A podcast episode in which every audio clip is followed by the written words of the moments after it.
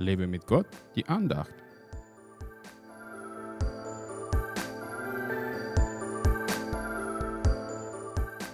Wenn auch tausend fallen zu deiner Seite und zehntausend zu deiner Rechten, so wird es doch dich nicht treffen. Ja, du wirst es mit eigenen Augen sehen und schauen, wie den Frevlern vergolten wird. Psalm 91, Verse 7 bis 8. Wir leben gerade in einer Zeit, in der Tausende und Zehntausende an unserer Seite fallen, aber uns scheint es nicht direkt zu treffen. Zufall? Bestimmt nicht. Wenn ich von den Totenzahlen höre, die unser Gesundheitsminister verkündigt, dann kann ich Gott nur danken, dass ich noch am Leben bin und ihn verherrlichen kann. Dieser Vers lehrt uns nicht auf Massenhysterie reinzufallen und uns auf unseren Gott festzuklammern, der allein unser Leben unter Kontrolle hat und der allein entscheidet, wann wir diese Welt verlassen sollen. Selbst wenn es noch schlimmeren Seuchen und Katastrophen kommen werden, darf ich ganz ruhig bleiben, weil mein Gott mit mir ist und ich mich auf ihn verlassen kann.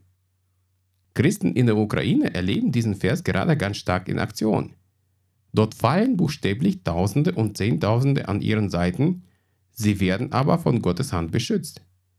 Es ist zwar traurig, dass der Krieg in diesem Land herrscht, aber so erleben Gottes Kinder Gottes mächtige und schützende Hand live in ihrem Leben.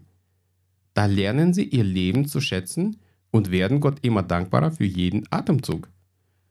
Selbst wenn wir gerade im vermeintlichen Frieden leben dürfen, müssen wir unsere Zeit mehr mit unserem Gott verbringen und uns von jeder Massenpanik und Propaganda fernhalten. Selbst wenn Putin eine Atombombe zum Einsatz bringt, Gottes Kindern wird es nicht schaden. Davon bin ich total überzeugt.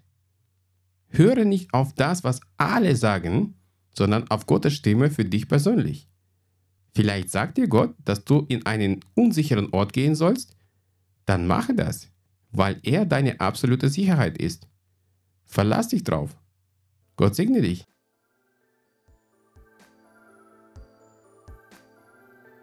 Hat dich diese Andacht ermutigt?